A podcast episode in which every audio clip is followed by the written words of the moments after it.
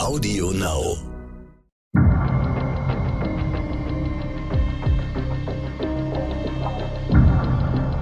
Team Wallraff, der Podcast. Hallo, herzlich willkommen zu unserem allerersten Team Wallraff Podcast. Bei mir sind Günther Wallraff, Hallo, den dürftet ihr kennen. Und Manuel Heckmeier, den haben vielleicht einige schon in der Sendung gesehen. Das ist der Reporter, der sich undercover in die verschiedenen Stellen beim Roten Kreuz eingeschlichen hat. Ja, hallo. Und die Stimme, die ihr gerade gehört habt, das ist die Stimme von Carla Steugmann, der Teamleiterin von Team Wallraff. Und die Stimme macht jetzt auch direkt weiter. Unsere vergangene Sendung ging um das Rote Kreuz. Für alle, die es noch nicht gesehen haben. Wir haben da nach Missständen gesucht und leider auch wirklich fast überall was gefunden. Ich galoppiere mal da durch, damit ihr auf dem Stand seid, wenn ihr die Sendung gesehen habt, äh, eh, wenn ihr sie noch nicht gesehen habt, dass er zumindest einen Überblick hat. Wir haben gefunden insgesamt so eine Intransparenz bei den Finanzen. Wir haben irreführende Spendenwerbung, Missbrauch von Rettungswagen als Krankentaxis, Selbstbedienung in der Kleiderkammer, überarbeitete Ärzte in einer Notaufnahme in einem baulich echt schäbigen Krankenhaus. Gehaltsmäßig wird da nach unten gekleckert und oben geklotzt. Wir haben Schluderei beim Hausnotruf, Geklüngel mit der Politik. Wir haben eigentlich wirklich überall, wo wir reingestochen haben, was gefunden. Ja, tatsächlich. Ganz oft werden wir gefragt, wie kommt ihr eigentlich auf diese Themen? Frage gebe ich mal direkt an Günther. Wie kommen wir auf solche Themen? Nun, wir müssen da nicht lange suchen. Wir werden sehr oft, wie auch jetzt hier beim Roten Kreuz, darauf gestoßen. Und wenn über Jahre immer wieder, ja, Schreckensmeldungen, aber auch Hinweise von überforderten dort Beschäftigten kommen oder auch welche, die sich äh, auch als Spender missbraucht fühlen, wenn wir das immer wieder erfahren, dann ist das irgendwann Thema. Und hier ging das über die Jahre so. Wir haben das lange vor uns hergeschoben und gesagt, schaffen wir das, so eine große Hilfsorganisation überhaupt äh, äh, investigativ zu durchdringen. Das, da haben wir uns sehr schwer getan, aber irgendwann konnten wir nicht mehr so tun, als ging uns das nichts an. Und dann haben wir natürlich auch Menschen, die sich uns wirklich anvertraut haben. Wir haben in unserer Sendung Informanten, teilweise auch von ganz weit oben, die wirklich ähm, Butter bei die Fische tun, die also wirklich auspacken. Wie gewinnt man da das Vertrauen? Also in dem Fall war es ja tatsächlich ganz spannend, Carla, ähm, dass da ähm, sich Leute auch wirklich ähm, sehr, sehr bald auch offen erklärt haben. Das ist ja wirklich was, wo wir äh, ganz oft ähm, Schwierigkeit haben, äh, dass die Leute dann sagen, wir wollen, wir, wir würden gerne etwas ändern, wir sprechen aber nur verdeckt, weil wir eben noch in, in einer hohen Position sind. Und ähm, in dem Fall ging das dann tatsächlich dann vergleichsweise schnell, dass sich der Markus Ostermeier, der ja im DRK-Präsidium war, dann uns auch geöffnet hat. Und ähm, das Tolle, was wir ja bei Team Wallraff machen können, ist, dass wir wirklich Zeit haben. Also, dass wir wirklich Zeit haben, auch mit den Menschen zu sprechen, ihr Vertrauen zu gewinnen, uns öfter mit denen zu treffen, auch ohne Kamera. Und ähm, ich glaube auch, dass der Name Wallraff dann eben auch dafür sorgt, dass, ähm, äh, dass diese Informanten dann eben auch ähm, äh, unser Vertrauen dann auch, ähm, äh, dass die wissen, die können uns vertrauen. Es gibt einige, die bisher sich vertraulich auch an mich persönlich gewandt haben und im Moment aber noch befürchten, da in die Schusslinie zu geraten, weil es auch um ja, Positionen geht, die sie nicht so einfach verlieren wollen. Und da setze ich aber darauf und habe das auch mit denen abgesprochen. Es geht um zwei wirklich sehr in hohen Positionen befindliche, die sagen, wir wollen erstmal abwarten, wie jetzt die Reaktionen sind. Und die rechnen damit, dass es doch auch im eigenen Verband jetzt etliche andere gibt, die sich auch dieser Kritik anschließen. Und wenn das passiert ist, wollen sie auch in die Öffentlichkeit. Also da kann es vielleicht auch eine Fortsetzung geben. Ja, ja. Das haben wir ja relativ häufig, dass sich nach einer Sendung all die Menschen melden, die wir vorher gerne schon gehabt hätten, weil die dann gemerkt haben, oh, wir sind nicht die Einzigen. Da, noch mehr Leute haben Probleme mit dem Arbeitgeber oder mit der Organisation und dann outen die sich plötzlich und wollen alle mit uns reden. Wir machen dann oft noch Nachberichterstattung, werden euch natürlich auch hier im Podcast auf dem Laufenden halten, wie das weitergeht. Mit dem Herrn Ostermeier, Manuel, da hast du eine ganz intensive Vorbereitung gehabt, ne? so auch von Bayer zu Bayer. genau, also ich glaube, äh, da habe ich dann tatsächlich den Vorteil äh, durch meine durch meine Herkunft äh, aus der Nähe von München, dass wir uns da dann auch gleich äh, sehr sehr gut verstanden haben und sowas funktioniert dann ja tatsächlich auch mal gerne, wenn man dann abends mal äh, gemeinsam Schweinsbraten isst und äh, dann auch mal ein Weißbier trinkt. Ne? Also das kann dann auch mal ganz gut sein, wenn man äh, sich auch mal auf so eine Art und Weise äh, kennenlernt, sage ich mal, ne? und da dann eben äh, Vertrauen zueinander aufbaut. Und ich glaube, ähm, der Markus Ostermeier hat dann eben sehr schnell gemerkt, dass er uns vertrauen kann, dass seine Informationen, die er hat, in guten und sicheren Händen sind. Und ähm, äh, ich habe ihm dann eben auch gesagt, also wenn du etwas sagen willst, wenn du mit uns sprechen willst und wenn das an die Öffentlichkeit gehen soll, dann ist Team Wallraff tatsächlich die Station, wo du den größten Hebel hast. Also dann mach's doch bitte da. Günther, der, der ja handelt auch seinem Gewissen nach. Ja. Ne? Der möchte was verändern. Ja. Der findet den Grundgedanken Rotes Kreuz nach wie vor fantastisch. Absolut. Und er steht dahinter und er sagt nur, so wie das sich jetzt entwickelt hat, nicht, nicht nur in bürokratischer Hinsicht, sondern auch in, ja, es sind Unternehmensstrategien und keine an erster Stelle mehr Hilfsaktionen, die es zwar gibt, aber er sagt, gerade im Deutschen Roten Kreuz muss sich etliches ändern und dann wäre er auch wieder dabei. Richtig, genau. Also diese Grundidee des Deutschen Roten Kreuzes, ne, die dahinter steckt, also ähm, dass man wirklich, dass es darum geht, Menschen in Not zu helfen, egal welcher Herkunft die sind, welchen Geschlechts, ähm, das ist ja das, was alle eint und wo die alle hinwollen. Und ähm, das ist tatsächlich ja manchmal äh, jetzt gar nicht so einfach, wie wir ja auch aufgedeckt haben in der Team Wahlraff-Sendung. Jetzt ist das Rote Kreuz, das Deutsche Rote Kreuz natürlich ein riesen Bereich. Da kann man an 100 verschiedenen Stellen anfangen. Wie haben wir das eingegrenzt? Nach welchen Kriterien bist du vorgegangen, Manuel, zum Beispiel, wenn es darum ging, äh, Undercover-Recherchen zu machen? Mhm. Also ähm, tatsächlich war da so ein bisschen die Schwierigkeit, ähm, dass es Bereiche gibt, wo wir wissen, da kommen wir nicht so einfach rein, ähm, ohne dass wir uns oder dass wir andere Menschen, sagen wir mal, in Gefahr bringen. Ne? Ich kann ja jetzt nicht ähm, als Rettungssanitäter, als fertig ausgebildeter auf dem Rettungswagen mitfahren und dann gleichzeitig die versteckte Kamera bedienen, weil dann würde man zu Recht sagen, äh, der hat vielleicht andere Leute in Gefahr gebracht, weil er ja da einen Job hatte, eine Aufgabe und nebenbei kümmert er sich dann um die versteckte Kamera. Ähm, äh, deshalb haben wir ähm, da gesagt, okay, wir müssen schauen, dass ich zwar eine Ausbildung bekomme, um dann wirklich auch ähm, eine entsprechende medizinische Grundkenntnisse zu haben, ähm, dann aber doch als Praktikant mitfahre, um wirklich zu sagen, okay, ich habe da keine Aufgaben, sondern ich bin dann wirklich nur der Praktikant, der dritte Mann und ich schaue zu und beobachte. Und ähm, der Rettungsdienst war tatsächlich einer der Bereiche, wo wir sehr, sehr viele Zuschriften bekommen haben, der eben auch sehr, sehr wichtig ist beim, beim Roten Kreuz. Und deshalb war der eigentlich eigentlich auch gesetzt. Der Hausnotruf, ähm, wo sich Günther ja dann auch mit Andreas Stelzner ähm, lange unterhalten hat in Berlin, der, der seine ähm, ja, ähm, wie soll man sagen, beim Hausnotruf, äh, der hat seiner Mutter den Hausnotruf gegeben und das hat dann überhaupt nicht funktioniert mit dem Deutschen Roten Kreuz. Die Mutter könnte vielleicht heute noch leben, wenn das ordentlich abgelaufen wäre, nicht? Die ist nachher resigniert und äh, hat das gar nicht mehr in Anspruch genommen.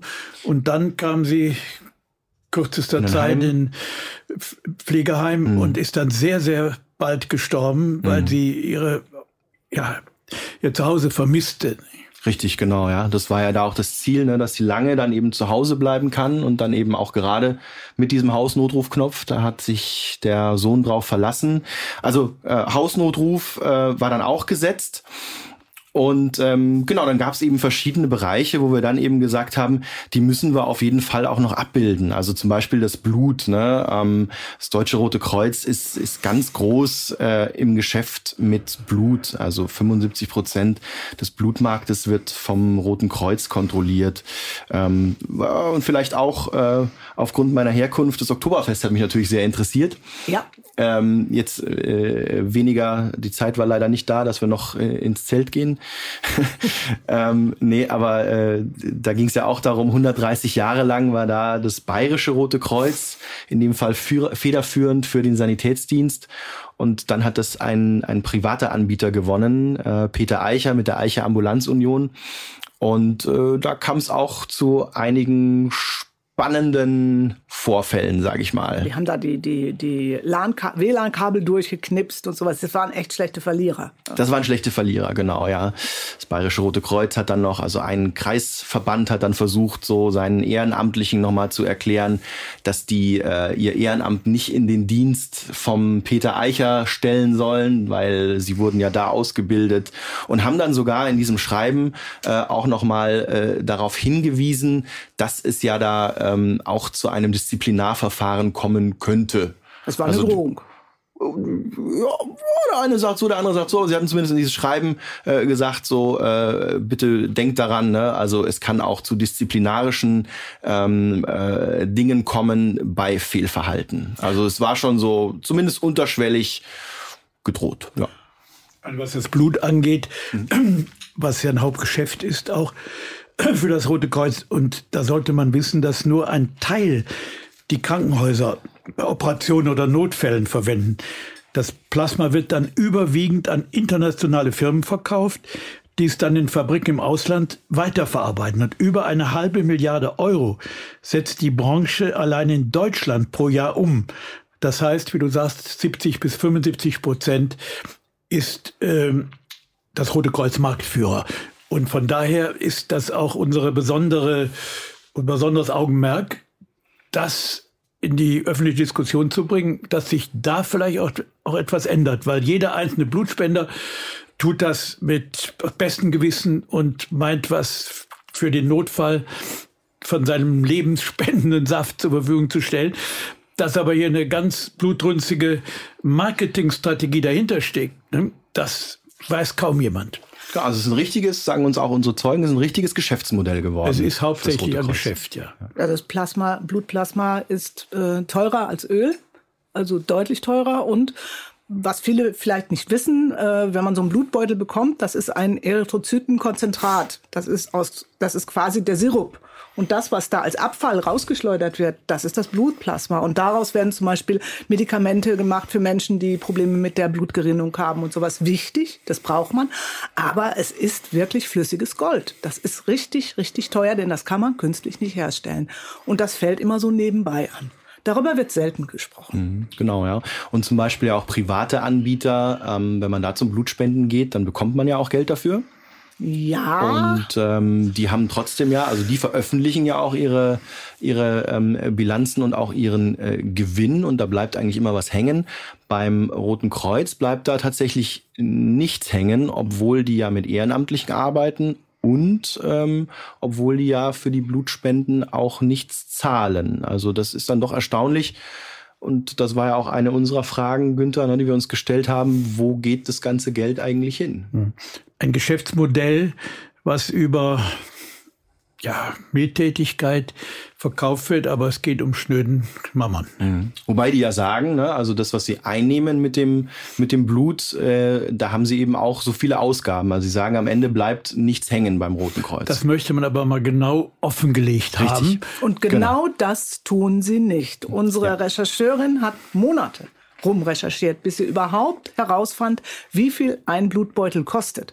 Das ist ein gut gehütetes Geheimnis. Mhm. Da muss man richtig für arbeiten. Mhm. Ja. Also und das ist jetzt nicht so, dass, die, dass man da anfragt und sagt, hey, was kostet so ein Beutel Blut? Und dann kriegt man eine Auskunft. Nein. Und dann auch die Gehälter der Geschäftsführer. Oh ja. Die werden inzwischen auch nicht mehr bekannt gegeben. Das mhm. war mal anders. Und weil da welche Anstoß nahmen und sagten, das ist viel zu hoch. Ne? Wir alle ehrenamtlich, insgesamt 165.000 ehrenamtliche Helfer, Mitarbeiter.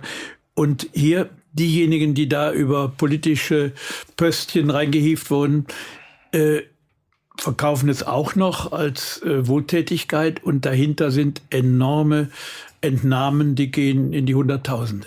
Hm. Mhm. Wir, sind, wir sprechen über das Rote Kreuz. Eigentlich waren wir bei der Vorbereitung für so eine Rolle. Was muss man da bringen? Und zack, wir sind sofort wieder beim ja. Geld. Aber das ist auch in fast jeder Redaktionssitzung so gewesen, wenn wir darüber gesprochen haben. Man endet ja. immer wieder bei der Frage, was machen die alles mit dem Geld? Mhm. Ähm, mhm. Aber ich komme jetzt mal zurück auf unser Thema, Vorbereitung auf so eine Rolle. Ähm, wie genau muss sich ein Reporter vorbereiten? Günther, du hast in deinem Leben so viele Rollen schon gehabt. Äh, wie wichtig ist es auch, dass man sich richtig vorbereitet? Man muss vieles berücksichtigen. Man muss erstmal auch das Umfeld recherchieren. Man muss Kontakte aufnehmen mit welchen, die dort schon länger drin waren oder für die das schon Alltag ist.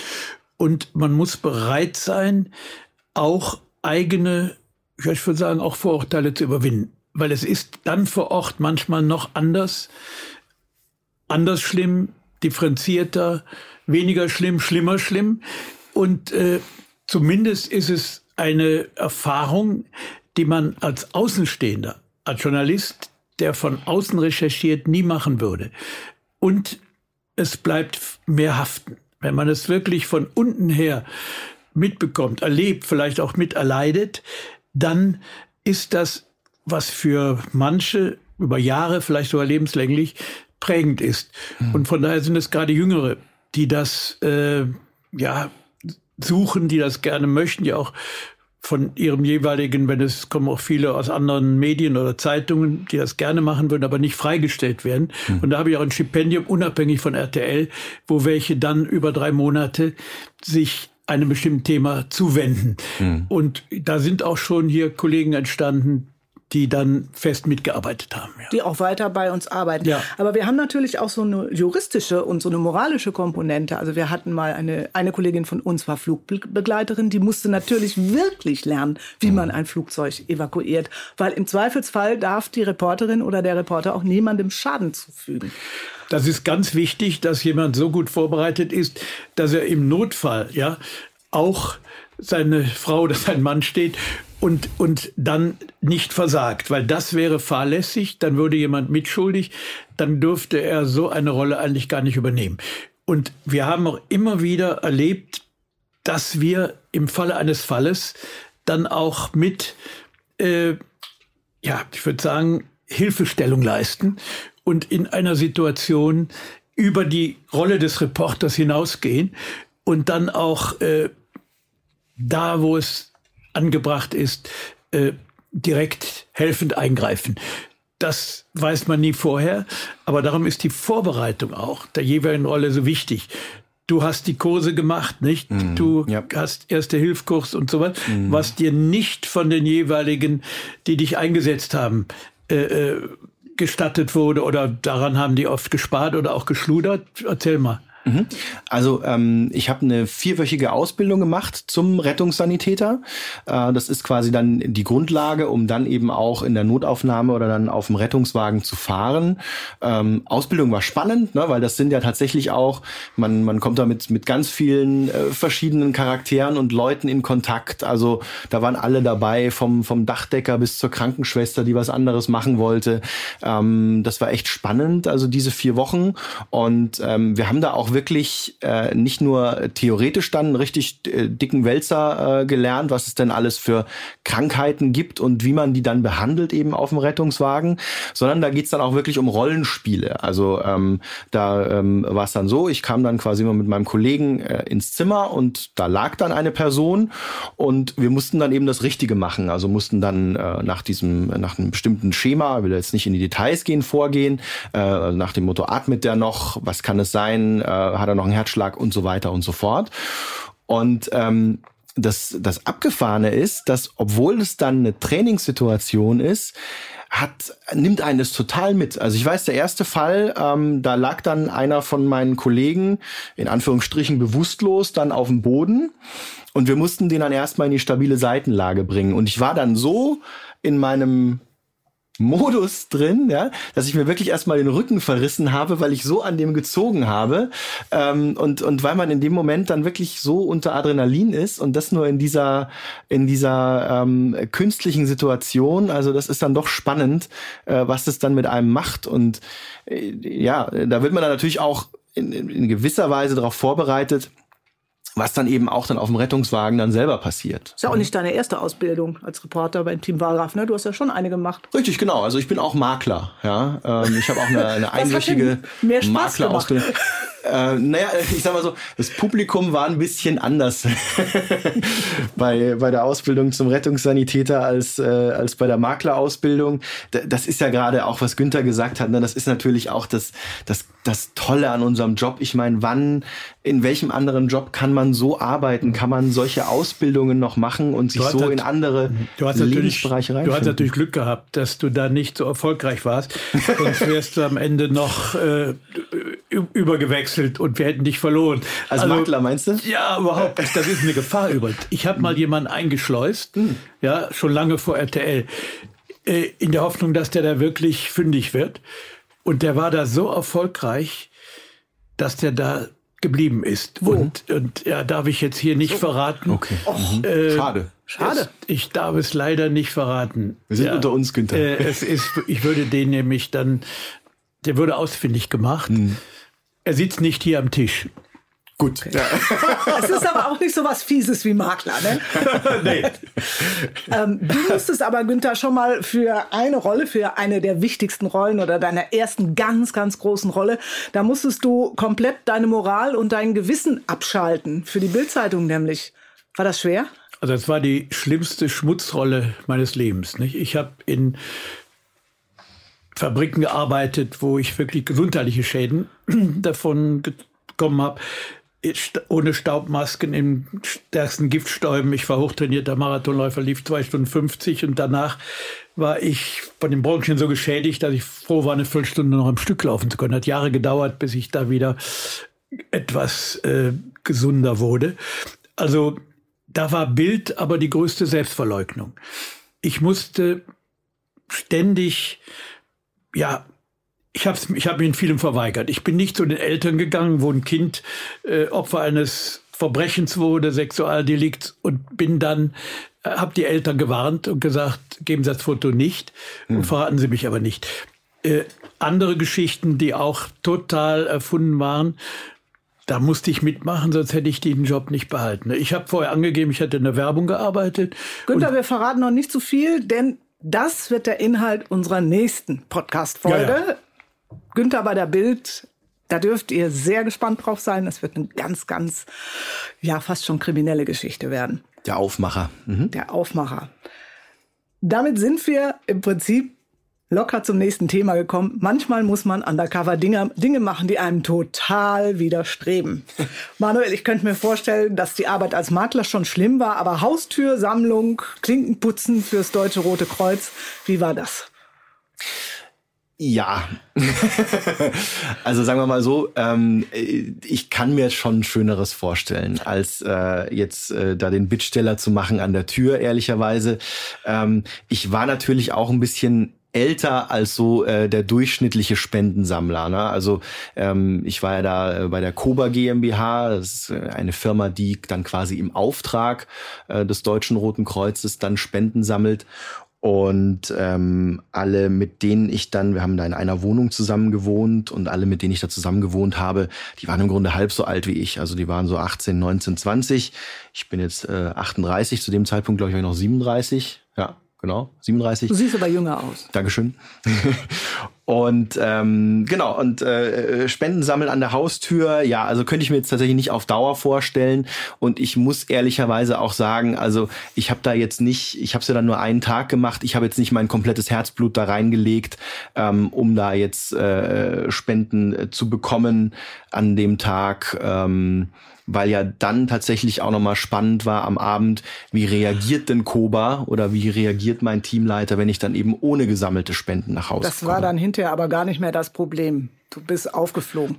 Ja, genau. Also da so weit kamen wir gar nicht, ähm, sondern äh, tatsächlich ähm, wusste der Kollege wohl schon den ganzen Tag, äh, dass ich nicht der bin, äh, der ich vorgab zu sein, sondern dass ich Reporter war. Umso spannender oder umso ja. äh, bezeichnender fand ich ja, wie der trotzdem ja sein Ding da durchzog und mit einer Drückermentalität versuchte, ja, du hast das ja aufgenommen, äh, jemandem da zu überrumpeln, indem er wirklich gegen jede äh, übliche Spendengeschichte, äh, welche fast mit Psychodruck äh, dazu bringen wollte. Und die Frau, die das auch äh, äh, ihn immer wieder abwehrte, wahrscheinlich wird die so schnell keinem mehr Auskunft an der Türe geben. Aber der wusste, dass du Reporter warst und trotzdem hat er das so verinnerlicht, zog der das dermaßen durch. Wo hat das hat er aber schon über Jahre gemacht, der konnte gar nicht anders. Ne? Ja, also er muss es tatsächlich zu dem Zeitpunkt schon gewusst haben, weil ähm, äh, die Szene, ähm, äh, von der du gesprochen hast, Günther, die, die spielte sich am Nachmittag ab, also wo, ähm, wo dieser äh, Mann und ich dann eben zu äh, der Dame gingen und sie dann eben ähm, ja relativ äh, lange dann eben darum gebeten, gebeten wurde, doch zu spenden fürs Deutsche Rote Kreuz. genau, ja, ja, ja. definitiv, ja. Also ähm, es gibt auch bei Koba so eine so eine interne Richtlinie, da sagt man, wenn die Person dreimal ablehnt, dann ist vorbei. Und wir haben, und wir haben freundlich gezählt, wir haben sechs Absagen gezählt. Vielleicht waren es sogar sieben, aber also auf jeden Fall mhm. hat er länger auf sie eingeredet, ähm, als das auch äh, nach Koba-Maßstäben äh, richtig war. Und er muss das zu dem Zeitpunkt schon gewusst haben, dass ich ihn aufnehme, ähm, weil er konnte mir am Abend sehr, sehr genau sagen, in welcher Situation ich ihn wann genau aufgenommen habe. Und mhm. das schon über den ganzen Tag. Also mhm. schon morgens bei der Ankunft beim Kreisverband Karlsruhe Karlsruhe konnte er mir sagen, du hast äh, die Kamera da und dahin gestellt, um dann die und die Aufnahme zu bekommen. Mhm. Und deshalb, äh, ja, wie du sagst, sehr spannend, dass der dann trotzdem, weiß ich nicht, vielleicht konnte der wirklich nicht anders. Wie, ja? wie dann erst, wenn er sich nicht ertappt und mhm. überführt fühlt, mhm. da setzt er noch einen drauf eventuell. Können wir nur spekulieren, ja. Manuel, wie war das denn, als du aufgeflogen bist? Das ist ja schon was, was man auch als Teamwahlreporter eher selten erlebt und ein ziemliches Horrorszenario für jeden, der das macht. Ja, also war tatsächlich auch das erste Mal, dass ich aufgeflogen bin als Reporter. Und äh, ist nicht schön, gar nicht, weil ähm, es war mir zu dem Zeitpunkt ja auch überhaupt nicht klar, dass äh, ich in irgendeiner Form aufgeflogen war. Also ich dachte, wir wir gehen jetzt da äh, in sein Privatzimmer und äh, er hält mir jetzt eine kleine Standpauke, weil äh, ich heute keine keine Spender äh, generiert habe fürs Deutsche Rote Kreuz und dann drehte sich ja das Gespräch sehr schnell. Äh, du hast mich ja gefilmt und äh, hast du alle Aufnahmen, die du brauchst und da schlägt einem natürlich dann äh, das das Herz bis bis ganz oben oben hin, besonders weil das ja dann auch noch in einer privaten Wohnung war. Ne? Und äh, ich hatte da meinen Koffer, ich hatte da meine Sachen. Es war das eigentlich klar, dass ich da auch, ja. das Equipment, genau, dass ich da länger bleibe. Und ähm, es hieß dann eben auch gleich, ja, lass doch mal gucken, lass doch, wenn du nichts zu verheimlichen hast, dann lass doch mal in deinen Koffer schauen, äh, ob da wirklich keine Kamera drin ist und so. Und ähm, das ist unangenehm. Das Gute war, ich äh, konnte dann irgendwie, also nachdem ich wirklich dann erstmal das äh, relativ lange sprachlos war. Äh, Was bei dir eher selten vorkommt. ja, ähm, äh, ihn dann doch davon überzeugen, ähm, äh, dass er mich aus der Wohnung gehen lässt. Wie? Und, Wie hast du das gemacht? Äh, ich glaube, er hatte einen Plan bis zu dem Zeitpunkt, äh, als er mich konfrontiert hat, nach dem Motto, du hast mich doch gefilmt. Er wusste dann aber nicht genau, wie er damit dann weiter umgehen soll. Und ähm, ich habe dann eben gesagt, du, also unser Vertrauensverhältnis ist jetzt leider, äh, glaube ich, so zerrüttet. Wenn du mir so etwas vorwirfst, dann würde ich jetzt gerne gehen. Also äh, das Gute bei mir ist, glaube ich, Günther, du bist, glaube ich, so ein ähnlicher Typ. Wir sind dann nicht so, wir gehen dann nicht so aus uns raus. Also ich werde dann nicht in irgendeiner Form nervös oder, sondern man, ich kann sehr lange ruhig bleiben, sagen wir das mal so deine Stärke. Ne? Und von daher war mhm. der auch irgendwie entwaffnet. Der wurde ja. nicht aggressiv. Der, nee, nee, der, nee, das der war, war sehr, so sehr, sehr, ich würde sagen, auch besonnen. Mhm. Und äh, ja, der wusste vielleicht auch, was für ja, schlimme Sachen er da ständig mhm. machen muss, weil er davon sein Auskommen hat. Ich glaube, der war mit sich selbst gar nicht so sehr zufrieden und gar nicht so sehr im Einklang. Mit dem möchte man gerne noch mal ohne Kamera sprechen. Mhm. Ich glaube, der hätte sehr viel zu erzählen. Also der wollte dir nichts Böses. Nee, das wollte er nicht. Er fühlte Nein. sich zwar ertappt, aber vielleicht auch so durchschaut und äh, der hat dich friedlich gehen lassen. Das ist auch nicht das Selbstverständliche. Es gibt das welche, stimmt. die dann auch aggressiv werden oder gewalttätig werden oder einem sonst wie äh, sehr schaden wollen. Also ich glaube, der hat das so verinnerlicht über die Jahre, dass er gar nicht mehr neben sich steht. Ja, ja. Es ist dann trotzdem natürlich ähm, ein bisschen unangenehm, weil ähm, das war ja außerhalb ein bisschen von Karlsruhe und ich bin dann mit meinem Koffer raus. Ähm, wer hat, ich hatte einen äh, Kollegen dabei, der mich den Tag über mit der versteckten Kamera dann begleitet hatte.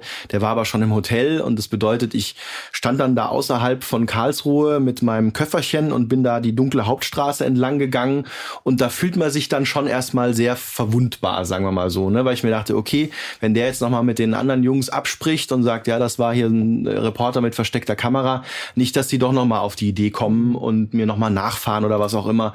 Ich glaube nicht, dass es passiert wäre, aber in dem Moment kann man das dann halt einfach nicht so ganz abschütteln, den Moment, dass man denkt, ah, das ist, nee, ich möchte jetzt einfach nur in, ins Hotelzimmer und das Ganze mal verarbeiten. Ich meine, du warst dann nicht darauf angewiesen, aber diejenigen, die auch davon ihren Unterhalt bestreiten, die, wenn die normal vorgehen bei den Spenden sammeln, dann kommen die in der Regel nicht auf den Schnitt, der ihnen das garantiert, womit sie eigentlich angelockt wurden. Die müssen eigentlich schon zu Methoden greifen, die abzulehnen sind, sonst verlieren sie an monatlichen, wie viel verlieren die da? Ja, du musst äh, ja dann eine bestimmte Anzahl von Spendern äh, sammeln pro Woche. Ne? Also du musst ähm, dann ab der dritten Woche musst du 30 Spender pro Woche sammeln, dann bekommst du 300 Euro. Und wenn du dann weniger sammelst, äh, dann wird dir das abgezogen vom das heißt, Lohn. Wie viel also weniger? wenn du dann fünf weniger hast, dann kriegst du nur noch 250 Euro Eben. zum Und Beispiel. Dann ist jemand ja. sehr schnell in Versuchung, Methoden anzuwenden, die er sonst vielleicht verabscheut. Äh, dazu kommt natürlich, es ist ein gewisser Etikettenschwindel.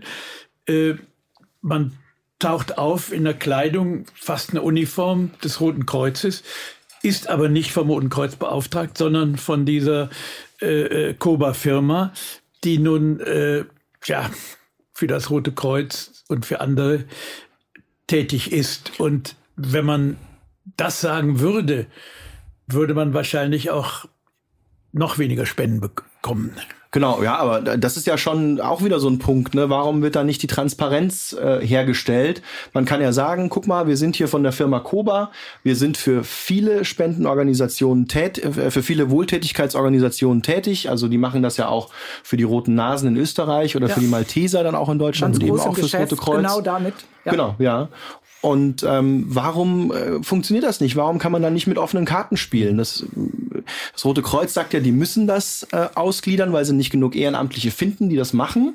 Verstehe ähm, ich auch. Ja. Ist okay, ja, aber dann kann man das doch mit offenen Karten spielen. Und in dem Fall war es ja dann sogar so, wir haben ja dann auf der, auf der Website dann auch einen, äh, einen Post bekommen, wo dann eben auch sowas stand wie äh, die äh, Kollegen vom Roten Kreuz sammeln wieder Spenden. Da wurde mit keinem Wort die Firma Koba erwähnt. Das Warum? ist schon ein sehr bewusstes Weglassen von Tatsachen und ein zielgerichtetes Weglassen von Tatsachen, wenn man das jetzt mal so ganz juristisch korrekt ausdrücken möchte. Ja. Was hast du denn erlebt beim Spendensammeln? Sind die Leute, haben die dir da die Nase, die Tür vor der Nase zugehauen oder bist du reingebeten worden? Ja, also äh, tatsächlich äh, ganz erstaunlich. Es gab doch äh, den ein oder anderen, also natürlich waren viele dabei, die gesagt haben, nee, mach ich nicht. Also, ne, weil dann da, äh, wenn wir dann da geklingelt haben und wir haben das ja bis abends gemacht, irgendwann sagst du, ja, was macht denn hier der hier noch um, um 19, 20 Uhr? Nee, nee, äh, Tür zu. Ähm, ich hatte es aber tatsächlich auch, dass wir bei einer älteren Dame ähm, dann gleich reingebeten wurden. Also die wusste selber nicht mehr so genau tatsächlich, ob sie jetzt schon spendet fürs Deutsche Rote Kreuz und äh, bat uns dann mit hinein und äh, sagte dann, ja, gucken Sie mal, hier sind meine Kontoauszüge, äh, schauen Sie mal durch, irgendwo muss da schon eine Spende sein fürs Rote Kreuz, bin ich mir fast sicher. Und ähm, ich dachte mir im Moment nur, oh, ja, ne, wenn wenn das jetzt nicht ich wäre, sondern irgendjemand mit bösen Absichten. Nicht machen sowas. Also nein, bitte, Bloß genau, nicht machen. an unsere Zuhörer sowas nicht machen, nicht Und einfach die Tür aufmachen. Mama oder der Oma sagen, nicht ja, machen. Ja, ja, das war dann auch noch eine vermögende Dame, die erzählte uns dann, das Haus gegenüber gehört ihr auch und äh, oh, ja, ja. Hei, hei, hei, bitte. Und was hast du dann gefragt? Das, Haben Sie schon einen Erben? genau. Gut, ja. dass ihr keine falschen Polizisten ja. wart. Aber dann kann, da kann man dann auch verstehen, wie sowas funktioniert. Mhm. Ähm, wir sind beim Thema Auflegen. Günther, bist du schon mal aufgeflogen? Du hast ja nun auch zahlreiche Rollen in deinem Leben gespielt. Also innerhalb der Rollen ist immer die größte Angst enttarnt zu werden, aufzufliegen, nicht? Und damit auch eben die Untersuchung nicht fortführen zu können. Ich bin zuletzt aufgeflogen, als er in der Rolle eines deutschen Schwarzen unterwegs war, der den Alltagsrassismus äh, in Erfahrung bringen will, zum Teil auch mit satirischen Mitteln. Und äh, das war ausgerechnet am ersten Tag des Einsatzes in Magdeburg. Oh. Ich hatte das sehr gut vorbereitet. Ich hatte eigentlich Medikament schlucken wollen, was die Hautfarbe durch Sonneneinstrahlung wirklich dunkel färbt. Aber der das mal gemacht hat in den 60er Jahren in den USA, Griffin, ein Armenarzt, der ist dann später schwerster krank, Knochenerweichung und krebsähnliche Erkrankung.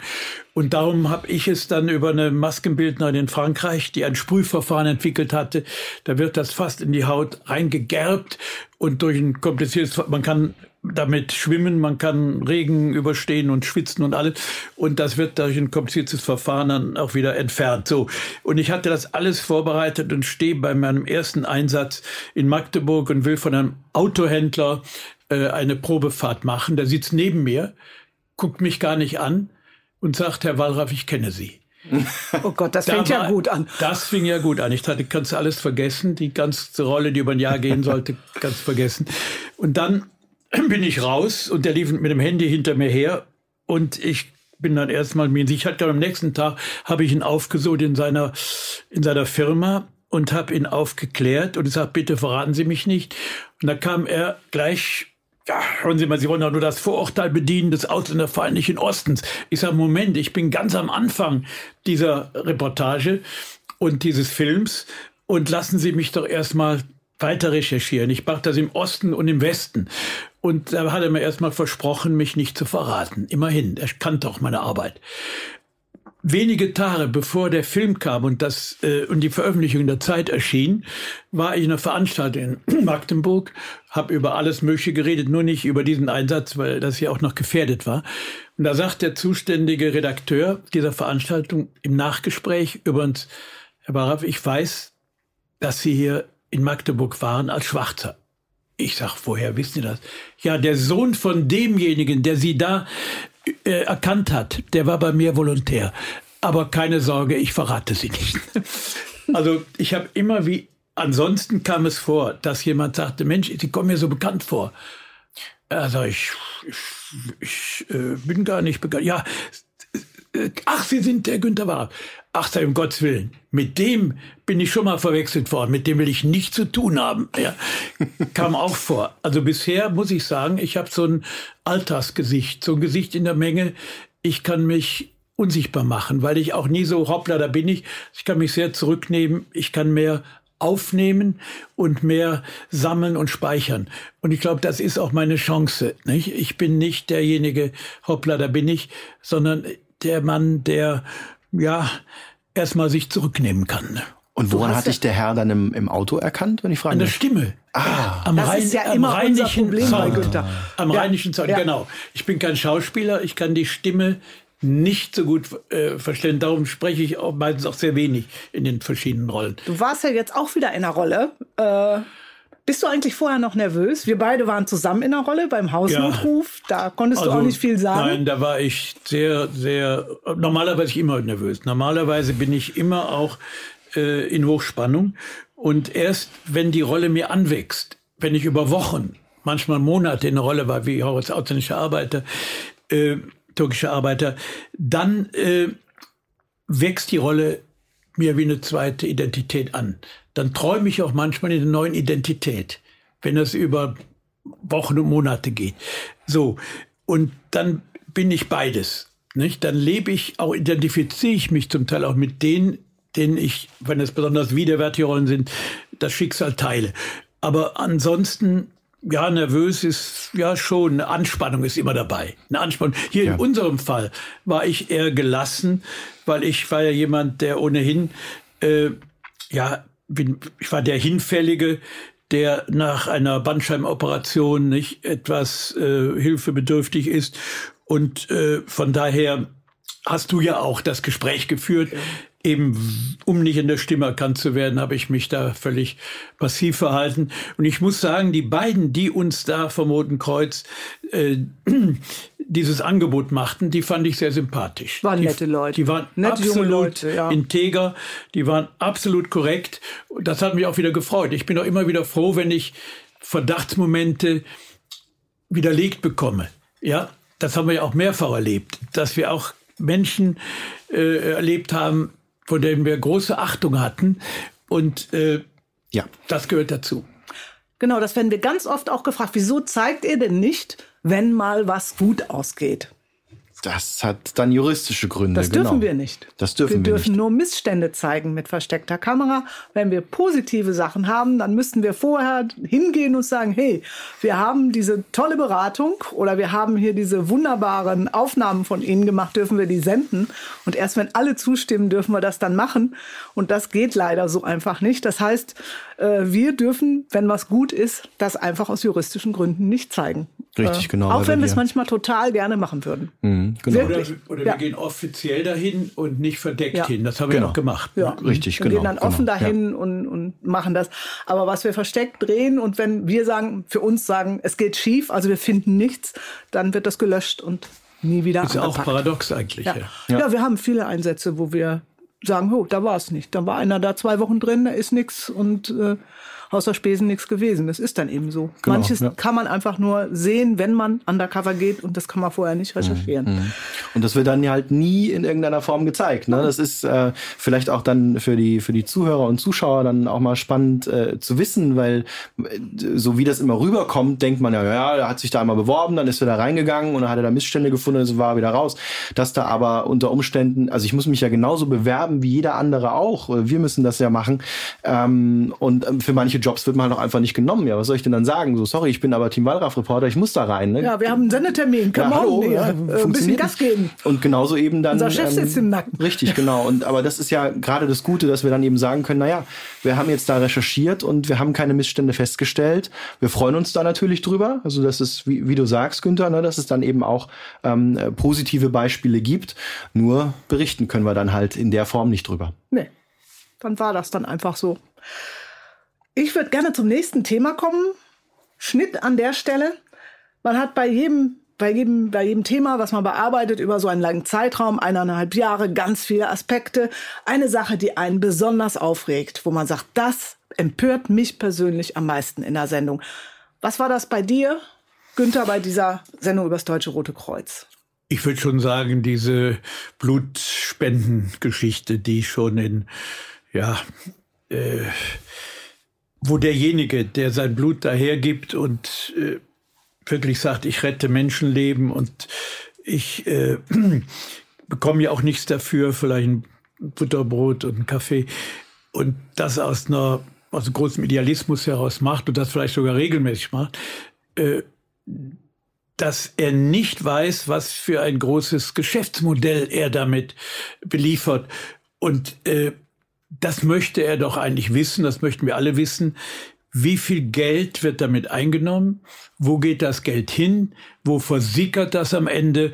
Und was ist das für eine Ware Blut als Geschäftsmodell? Und das ist bisher das, das ist das Rote Kreuz der Öffentlichkeit schuldig, jedem einzelnen Blutspender schuldig, das verdammt nochmal offen zu legen. Und wenn wir das erreichen, haben wir schon etwas erreicht. Mhm. Mhm. Manuel, bei dir? Ja, ähm, persönlich die Geschichte mit äh, dem Schlaganfall. Also es war äh, folgende Geschichte. Das war auf dem Rettungswagen. Ich bin da mitgefahren in Stuttgart äh, beim Rettungsdienst und ähm, wir hatten dann gerade äh, unseren Patienten an die Notaufnahme übergeben. Und dann kam schon wieder, äh, sind dann so kleine Melder, die man da hat, und dann kam dann schon wieder die nächste Meldung rein, Schlaganfall. Und ähm, ja, als Neuling dachte ich, okay, wir lassen jetzt alles stehen und liegen, packen ein und, und fahren los, äh, damit wir so schnell wie möglich dann bei diesem Schlaganfall dann eben sind. Und die beiden Kollegen haben gesagt, machen wir ganz ruhig. Jetzt rauchen wir erstmal zu Ende und dann fahren wir, weil auf fünf Minuten kommt es nicht an, also was nachweislich beim Schlaganfall nicht stimmt. Minuten geht es da, ne? Um, genau, also der Kollege sagte wörtlich fünf Minuten hin oder her und meistens sei es ja kein Schlaganfall. Das ähm, ist natürlich, wenn man sich das von der anderen Seite her denkt, dass ich jetzt die Person bin, die, die die den Notruf wählt und sagt, mein Angehöriger hat einen Schlaganfall, bitte kommt so schnell wie möglich, dann hofft man natürlich, dass da am anderen Ende Menschen sind, die dann eben alles stehen und liegen lassen und dann losfahren, ne? weil es äh, ja dann wirklich um, um äh, der, der Paul Brandenburg, der Arzt, den wir da konsultiert haben, der sagte das so schön, Time is Brain, also Zeit ist Gehirn. Also je mehr Zeit verstreicht, äh, desto schwieriger ähm, äh, oder desto schlechter wird dann die Lebensqualität. Ähm, und deshalb möchte man natürlich, dass dann die Person am anderen Ende dann eben auch wirklich so motiviert ist, das zu machen und da gleich loszufahren. Und ähm, auf der anderen Seite, ähm, und ich weiß nicht, ob das im Film dann so rüberkommt, aber es ist ja wirklich, es ist so ein anstrengender Job als Rettungssanitäter. Es entschuldigt gar nichts. Also das muss man sagen, es entschuldigt überhaupt nichts. Aber es ist so ähm, eine, eine Daueranspannung, die man da hat in diesem Job, weil die unterbesetzt sind, weil die jetzt auch nicht großartig bezahlt werden weil man auch immer diese Anspannung hat. Du weißt ja nie, was als nächstes kommt. Ich meine, du, es geht um Leben und Tod. Es geht um Leben und das halt die ganze Zeit. Du bist auf Adrenalin ohne Ende. Du siehst Sachen, die du nicht sehen willst. Also ich weiß noch am, am ersten Tag, ähm, äh, da ähm, wurden wir zu einem Autounfall gerufen und auch da wissen wir ja erstmal nicht, was da los ist. Ne? Das heißt, du kommst da hin und es war dann wirklich, äh, diese Szenen kennt man ja, man, man guckt an der Autobahn und da sind äh, drei Rettungswagen, Polizei und, und ein total verschrottetes Auto. Normalerweise fährt man da immer vorbei und wir halten dann da an und helfen in dem Fall äh, einer jungen Frau, die wirklich nicht gut aussah in dem Moment. Also äh, Blut überströmt und ich will da jetzt gar nicht ins Detail gehen, aber ähm, diese äh, komplette Überforderung dann über Wochen, Monate, Jahre zu haben und dann auch nicht die Wertschätzung zu bekommen, die man in dem Beruf dann gerne hätte, ähm, das führt dann eben zu Situationen wie der, dass man dann sagt, ja, pff, meistens ist es kein Schlaganfall, wird schon gut gehen. So eine Abstumpfung. Ne? Eine totale Abstumpfung. Man, man spricht da von Betriebsblindheit, nicht ja. kein böser Wille. Genau manchmal ja. Überforderung, aber manchmal auch, ja, finde ich das. Desinteresse. Ne? Also es mhm. ist nicht immer die Organisation oder die Chefs, es ist auch manchmal der eigene das eigene Versagen. Das, das zeigen wir ja auch. Nicht? So eine Erschöpfung, glaube ich. Ja, ich glaube ja. aber, man müsste da als Organisation und als Rotes Kreuz dann eben auch viel mehr für die Mitarbeiter tun. Ne? Also denen ihre Pausen gönnen, denen äh, psychologische Betreuung zukommen lassen, ähm, um eben genau das zu vermeiden, dass die zynisch werden und dass es denen dann auch dann im Zweifel egal ist, ob da jetzt gerade ein Schlaganfall, ja. Notruf reinkommt oder nicht. Ja, wenn du solche Einsätze hast, telefonieren wir abends. Äh, mhm und ja. auch du telefonierst mit Reportern, wenn die im Einsatz sind. Wir bringen, wir, wir sprechen die runter. Ja. Mhm. Das ist ganz wichtig, das abendliche Gespräch, dass man ja, einmal auf offen. Das mhm. haben diese Leute, die das tagtäglich 365 Tage im Jahr über Jahrzehnte machen, nicht. Ja. Das ist wirklich äh, schändlich. Mhm. Und ich finde, da muss ich auch was tun. Auf jeden Fall, definitiv, ja. Weil das ist ein so wichtiger Job, den die machen. Und ähm, das sollte sehr viel mehr gewertschätzt ja. werden. Also mein größter Aufreger war der Hausnotruf. Das, mhm. äh, meine Mutter hat einen Rotkreuz-Hausnotruf. Meistens geht's gut, aber ich habe nicht mehr dieses total sichere Gefühl jetzt. Die ist also auch hochbetagt, 88 und lebt alleine, äh, möchte auch nicht ins Heim. Und ich hatte immer eigentlich so dieses Gefühl, na, da haben wir den Hausnotruf, da im Notfall kommt da schnell Hilfe, die haben einen Schlüssel, die kommen rein ins Haus. Und äh, das war was, was mich total empört hat. Also ich glaube, es geht vielen Angehörigen so, die ältere Eltern haben. Ja, dass es dann eben im Zweifel dann äh, doch nicht funktioniert. Ich ne? hoffe, es funktioniert. Ja, das hoffen wir alle, ja. Für alle, die die Sendung noch nicht gesehen haben, war es denn ein Schlaganfall? Am Ende war es Gott sei Dank kein Schlaganfall. Hätte Uff. aber sein können, ja. Es hätte sein können, ja. wir wussten zu dem Zeitpunkt noch nicht. Mhm. Ja. Da ist man erleichtert, oder? Ja, definitiv. Ja. Definitiv. Was war das Highlight? Auf was seid ihr bei dieser Sendung besonders stolz? Es gibt ja so Sachen, wo der Reporter sagt, so, da habe ich jetzt aber ein dickes Brett gebohrt. Da bin ich stolz drauf. Oder also da haben wir schon was erreicht? Stolz ist zwar eigentlich Genugtuung, würde ich sagen, dass sich doch einige Verantwortliche, ja, die auch äh, ja im Roten Kreuz ein hohes Ansehen haben, dass die sich Einzelne sogar vor der Kamera und andere nach wie vor vertraulich äh, mit einem in Verbindung gesetzt haben und auch jetzt, weil wir ja einiges erwarten müssten an Reaktionen, vielleicht sogar Repressionen, dass die bereit sind, weiter aus dem Nähkästchen zu plaudern und ihr Insiderwissen uns zur Verfügung zu stellen. Das ist ein sehr gutes Gefühl, gerade wo wir auch juristisch schon bedroht werden, ja. Genau. Ähm, spannend fand ich einmal, äh, dass wir eine Reaktion bekommen haben aus der Kleiderkammer in Berlin, weil da ging es ja auch darum, dass sich sowohl die Mitarbeiter dann die Kleiderspenden genommen haben, bevor die überhaupt an die Bedürftigen gingen, und dass die die Kleiderspenden sogar reserviert haben für die Mitarbeiter. Sie haben einfach einen Zettel draufgeklebt, hier für Maria, wen auch immer. Ähm, und äh, wir haben die äh, Kleiderkammer darauf aufmerksam gemacht, dass das so passiert.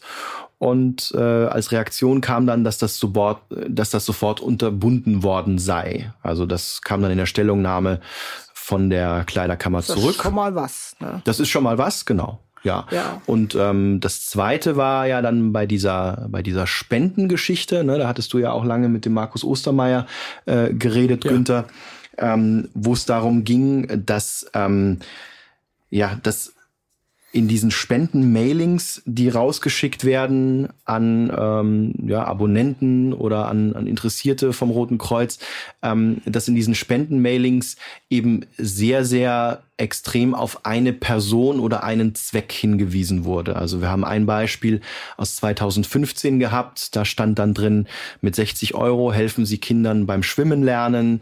Der ähm, Schwimmlehrer XY aus Mecklenburg-Vorpommern hat das schon so und so vielen Kindern beigebracht.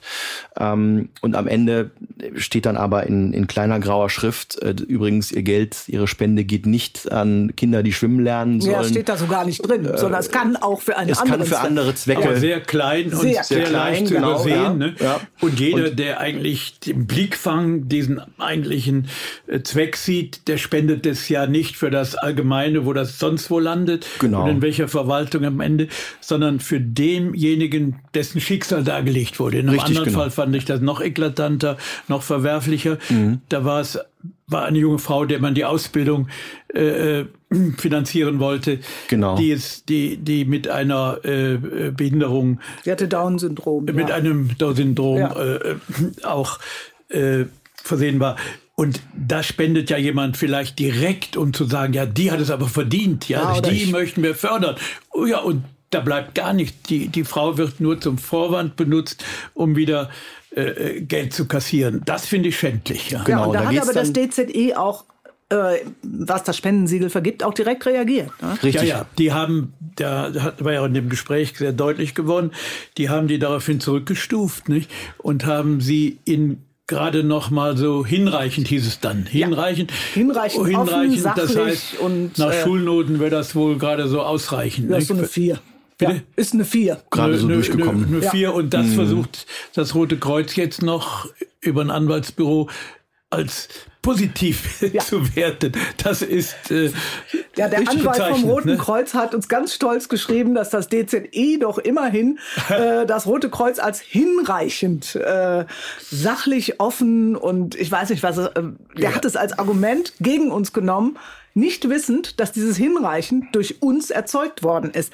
Insgesamt ist es ja so, eine wir haben, ja, wir, es ist eine Zurückstufung, eine ganz klare. Wir haben insgesamt 13 Schreiben mit Bitten um Stellungnahme an die verschiedenen Stellen vom Deutschen Roten Kreuz geschickt. Dazu sind wir verpflichtet als Journalisten. Jeder einzelne Vorwurf in unserer Sendung muss dem hm. jeweiligen Gegner mitgeteilt werden und er muss die ausreichende Gelegenheit haben, dafür Stellung, dazu Stellung zu nehmen. Das sind Seiten um Seiten, die man da schreibt mit unseren Juristen zusammen, von denen unterstützt. Wir haben als Antwort bis auf einige Stellen haben geantwortet, aber im Großen und Ganzen zu den wesentlichen mhm. Sachen hat eine Promi-Kanzlei sich geäußert und hat versucht, uns einzuschüchtern. Also wir haben Anwalt statt Antwort gekriegt. Und dann noch ja. den mhm. Revers unten drunter, äh, machen darauf aufmerksam, dass hieraus nicht zitiert werden darf. Äh, Sie haben im Grunde genommen das Wesentliche haben Sie geschrieben, da raten wir unsere Mandanten keine Stellung zu beziehen und dann in einzelnen Punkten einfach dreist geleugnet, statt mhm. differenziert darauf einzugehen. Mhm. Das lässt erwarten, dass wirklich eines der sehr renommierten Anwaltsbüros ist, die auch eines der teuersten, äh, dass die das jetzt auch weiter durchziehen. Aber da sind wir gut gewappnet, weil auch solche Verfahren schaffen wieder Öffentlichkeit. Ja, die sollen ruhig mal kommen. Und das wird in der zweiten Sendung sehr genau äh, äh nicht glossiert, sondern begleitet. begleitet. Aufbereitet. Und, äh, und sie, sie, sie, sie, sie sind auch dumm. Ja, sie, sie handeln eigentlich nicht wie ein weltoffener Konzern das mhm. handeln würde, äh, oder auch gerade als Wohltätigkeitsorganisation, sie könnten ja auch in sich gehen. Sie könnten sagen, setzen wir uns zusammen, ja, wir wollen uns verbessern. Keiner ist äh, äh ohne Fehl und Tadel. Und das haben wir ja auch schon gemacht, nicht bei der Lebenshilfe, auch eine große äh, karitative Organisation. die haben zum den, Interview eingeladen. Die worden. haben den Kontakt ja. gesucht und ich habe dann sogar äh, ehrenamtlich ohne Kosten mehrfach als so eine Art Mediator gewirkt, in Folgefällen, wo die dann auch in sich gegangen sind und so etwas äh, bereinigt haben. Das wäre eine, eine Chance für die, aber ich glaube, das Rote Kreuz ist zu, ja, allmächtig ist übertrieben, aber Sie meinen, ihnen kann keiner. Sie sind sakrosankt. Sie haben ihren heiligen Schein. Man und wer daran kratzt, nicht, der muss verdammt werden. Aber warten wir doch mal ab. Geben wir ihnen auch eine Chance. Und äh, nicht, dass die nachher, gut, das haben wir auch erlebt, Marseille-Kliniken, ja. Die haben ja. Wir prozessieren immer noch. Die prozessieren immer noch, haben sie allerdings umbenannt. Ja, sie sind sehr ins Gerede gekommen. Immer ein gutes Zeichen. Sie heißen jetzt nur noch MK-Kliniken, etwas bescheidener geworden. Und statt dass die sich ja versuchen, schlimmste Zustände zu ändern, machen die ein mit Riesenaufwand betriebene äh, äh, interne äh, Veranstaltung wie erkenne ich, wie erkenne ich einen Undercover-Journalisten? Statt wie kann ich besser pflegen? Ich hatte schon überlegt, mich da einzuschleusen als Referent, aber ich dachte, nee, komm. Ja, könntest du auf jeden haben, Fall gut Geld kann verdienen. Kann man ja noch damit. machen. Ne? nee, aber ähm, äh, übers Rote Kreuz, ne, wir sind natürlich offen für Gespräche. Also wenn die jetzt auf ja. uns zukommen würden, äh, dann äh, sind wir die Letzten, die das abschlagen, sondern ja. ähm, wir sind natürlich gerne bereit. Geben wir eine Chance. Ne? Denen geben wir eine Chance, genau. Ja, wir aber, haben das ja auch erlebt als wir über Psychiatrie und, mhm. und äh, diese Wohneinrichtung in der Eifel berichtet haben, dass dann auch wirklich auf uns zugegangen wurde von Seiten einer Aufsichtsbehörde. Ja. Sogar der mhm. Minister, Sozialminister in Hessen, ja. ja. hat das zur Chefsache gemacht und hat einen Untersuchungsausschuss in Frankfurt äh, ins Leben gerufen. Ja, Frankfurt Höchst. Ja. In Frankfurt Höchst. Ja. Überhaupt auch, auch andere psychiatrische Einrichtungen in Hessen wurden daraufhin, äh, äh, kamen auf den Prüfstand und da hat sich einiges verbessert, wie wir jetzt auch durch einen neuen Undercover-Einsatz erfahren haben. Ja. Mhm, mh. äh, um aber nochmal auf äh, den äh, Anwalt zurückzukommen, äh, der ja dann auch äh, im Namen des Roten Kreuzes geantwortet hat. Ein ne? ganzes Büro, nicht? Ja. Richtig, genau. Ähm, da ging es ja dann darum, äh, dass die eben runtergestuft wurden, haben wir ja gesagt. Also Werbung und Öffentlichkeitsarbeit informieren hinreichend war, hinreichend klar, sachlich und offen. Ich lese also das gerade. Also vier? die vier, genau, also ein ausreichend. Und die, das, die Anwaltskanzlei schreibt uns aber, wenn Sie fragen, was unser Mandant zu dieser Einschätzung sagt. Unser Mandant freut sich über die positive, beanstandungslose Rückmeldung zu seiner Werbung. Also Beanstandung. Und das ist einfach Quatsch. Es ist nicht beanstandungslos. Es ist eine Beanstandung. Wenn es nicht beanstandenswert wäre, dann stünde da nicht dieses hinreichend. Und äh, da sieht man schon, wie die da versuchen, das Ganze zu verdrehen. Wir haben ja auch, äh, gibt doch ja. mal so eine Kostprobe aus dem, was uns solche Anwälte schreiben. Ähm, in dem Fall ging es im Grunde immer darum, uns zu erklären, ähm, dass wir da, ja, acht insgesamt, also wir haben ja zweimal dann konfrontiert, ähm, uns so darzustellen, als wüssten wir nicht so ganz genau, was wir eigentlich tun. Bereits Ihre erste Frage an unseren Mandanten zeigt auf, dass Sie die Strukturen des Deutschen Roten Kreuzes nicht durchdrungen haben. Man schon weiß, alles klar, ja, mhm. das geht. Und Unwahrheiten. genau, wir sind hier nicht auf sämtliche Fragen eingegangen, ähm, da an den exemplarisch angeführten Unwahrheiten zu bemängeln ist, dass es sich größtenteils um reine Suggestivfragen hat, die darauf schließen lassen, dass sie eine tendenziöse Berichterstattung planen. Und natürlich immer wieder der Hinweis dann am Ende. Wir weisen darauf hin, dass unser Mandant gegen rechtswidrige Berichterstattungsinhalte, insbesondere unwahre Tatsachen, Behauptungen, jedwede ihm zur Verfügung stehende äußerungsrechtlichen Mittel ergreifen wird. Dies schließt die Haftung für eventuelle wirtschaftliche Schäden mit ein. Also wir verklagen euch auf alles. In Grund und Boden. Das ist eine Drohung, eine ja. ganz massive Drohung. Und da muss ich sagen, dass der Sender das auch dahinter steht und mit sehr guten Anwälten, mit denen ich bisher nur beste Erfahrungen gemacht habe. Ja. Und da muss ich sagen, das ist mit ein Grund, dass ich hier auf RTL zugegangen bin und gesagt habe, könnt ihr euch sowas vorstellen? Selbst Werbekunden werden nicht geschont, siehe seinerzeit mhm. Burger King, nicht? Richtig. Die Umsatzrückgänge von 35 Prozent und dann auch sich ja, die haben noch mal, die haben noch mehr Werbung bei uns hinterher geschaltet, weil sie ihr Publikum wieder sie haben mussten wollten. wieder ja. zeigen und sie haben auch was geändert. Ja. Sie haben einen der schlimmsten Anwälte, der für sie tätig war und die Leute rausgemobbt hat, den, von dem haben sie sich getrennt und diejenigen wurden wieder eingestellt und auch hygienische Zustände wurden verbessert. Ich will nicht sagen, dass das jetzt alles da Paletti ist, müssen wir auch noch mal rein, noch mal Einblick nehmen. Ja.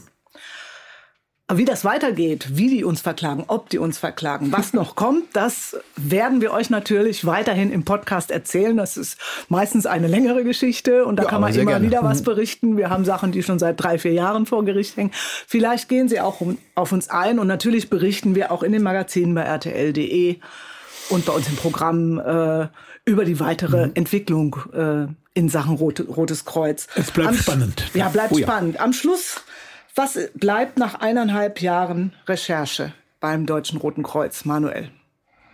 Was bleibt nach eineinhalb Jahren Recherche Fazit. vom Roten Kreuz? Naja, also dass sich was ändern muss, glaube ich, haben wir in unserem Film gezeigt, ähm, dass das eine Organisation ist, die ähm, sehr, sehr intransparent arbeitet, die in vielen Bereichen, ja, wo einfach die Kontrolle fehlt. Ne? Also ähm, finde ich, ist immer das beste Beispiel dieser, dieser Kreisverband, ähm, wo es dann eine Kleiderkammer gibt, ähm, die sich da einfach ihre eigenen Regeln gemacht hat. Also die sagen, ja, ihr könnt euch auch als, als Mitarbeiter da, ihr könnt euch an den Spenden bedienen und ihr könnt äh, die eben auch reservieren. Wie gesagt, das haben die jetzt wohl eingestellt. Ähm, das wird dann nicht kontrolliert. Und das ist eben ganz häufig das Problem, dass äh, diese Kontrolle nicht stattfindet und auch nicht stattfinden kann.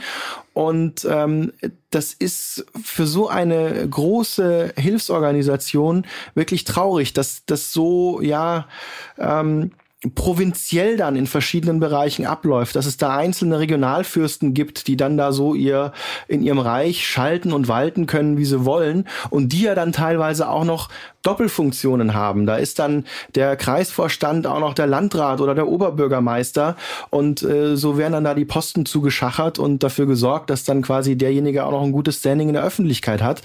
Und ähm, da äh, muss wirklich was passieren, weil ähm, auch das war ja eine der Geschichten, die wir dann hatten am Ende, wo wir sagen, ähm, es alle Leute, die mit uns gesprochen haben, also alle Zeugen, das sind ja keine Feinde vom Roten Kreuz, sondern die wollen eben dieses transparente, dieses offene Rote Kreuz, das wirklich dafür da ist, Menschen zu helfen, in Notsituationen zu helfen, ohne eben dieses ganze Postengeschachere, sondern es soll einfach ehrlich und aufrichtig sein.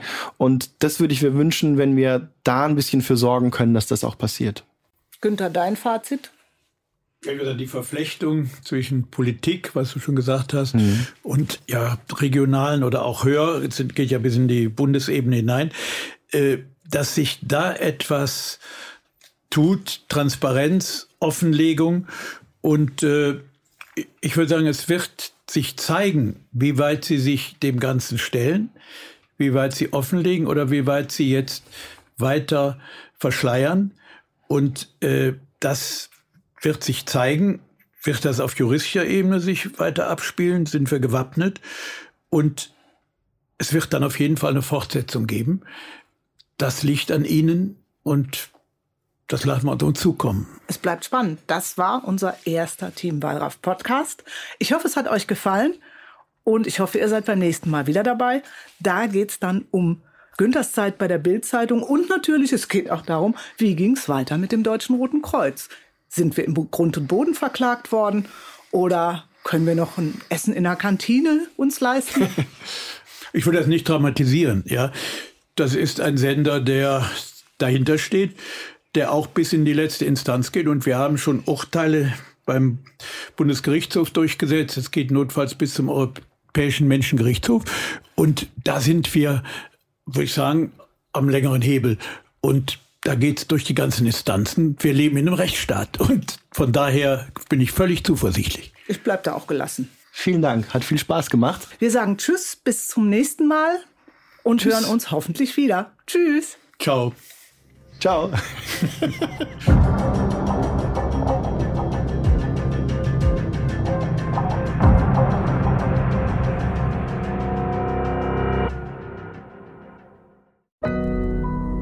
Audio Now.